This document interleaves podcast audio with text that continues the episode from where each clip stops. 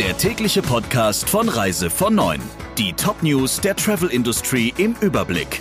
In 15 Sekunden geht's los. Drei-Sterne-Restaurant, Fünf-Sterne-Hotel, Sechs-Sterne-Schutz. Wenn Ihre Kunden das Beste wollen, legen Sie jetzt eins drauf. Empfehlen Sie Medical Protect Plus, das 6-Sterne-Service-Paket der URV. Jetzt informieren unter urv.de/slash Sterneschutz. Mit Ursula Lampe. Schönen guten Morgen. Die neuen Regelungen für Rückkehrer aus Risikogebieten sind in Kraft getreten. Ab sofort müssen alle, die aus einem Risikogebiet zurückkehren, eine zehntägige Quarantäne antreten. Diese können sie frühestens nach fünf Tagen durch einen negativen PCR-Test verkürzen. Reisende sind außerdem verpflichtet, sofort nach der Einreise die für sie zuständige Behörde zu kontaktieren. Dafür ist nun die neue digitale Einreiseanmeldung vorgesehen. Treten bei Rückkehrern innerhalb von zehn Tagen nach der Einreise typische Krankheitssymptome auf, ist ein weiterer Test Pflicht. Umgesetzt werden die neuen Regeln von den Bundesländern. Dabei macht zum Beispiel Nordrhein-Westfalen ebenso wie Rheinland-Pfalz gewisse Ausnahmen. Um sämtliche Details zu kennen, ist also stets ein Blick auf die Regelungen der Länder erforderlich. Die Kreuzfahrtreederei AIDA hat einen Antrag auf Staatshilfe gestellt. Nach Informationen des NDR geht es dabei um einen Kredit in Höhe von 400 Millionen Euro.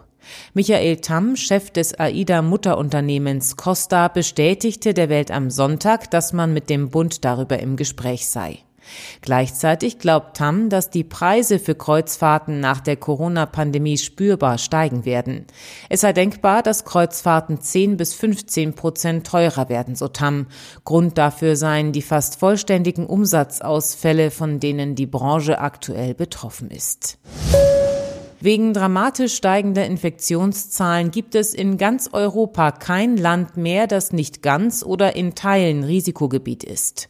Am Sonntag kamen ganz Italien und das portugiesische Festland hinzu. Daneben stehen jetzt auch fast ganz Schweden sowie Dänemark mit Ausnahme der Inseln Grönland und Färöer auf der vom Robert Koch Institut geführten Liste.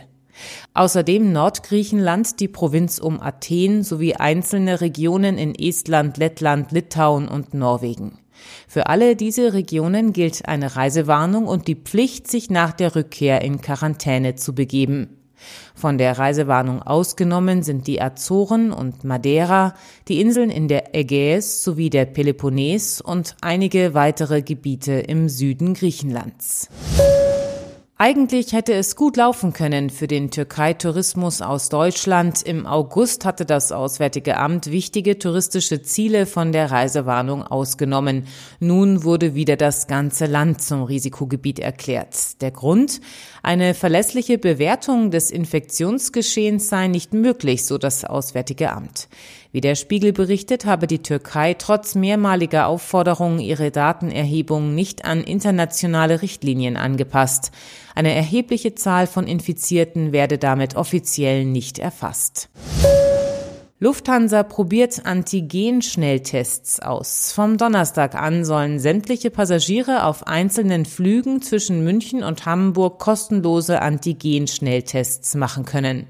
Ersatzweise könnten die Fluggäste einen höchstens 48 Stunden alten negativen PCR-Test vorlegen oder sich kostenfrei auf einen anderen Flug umbuchen lassen. Die Lufthansa sieht darin eine Möglichkeit zur Wiederbelebung des internationalen Flugverkehrs. Vor allem Langstreckenverbindungen könnten damit schneller wieder aufgenommen werden. Die Antigentests liefern schnellere, aber bislang auch ungenauere Ergebnisse als PCR-Tests. Soweit die wichtigsten Meldungen aus der Branche. Ihnen noch einen schönen Tag. Der Reise von Neuen Podcast in Kooperation mit Radio Tourism. Mehr News aus der Travel Industry finden Sie auf reisevon und in unserem täglichen kostenlosen Newsletter.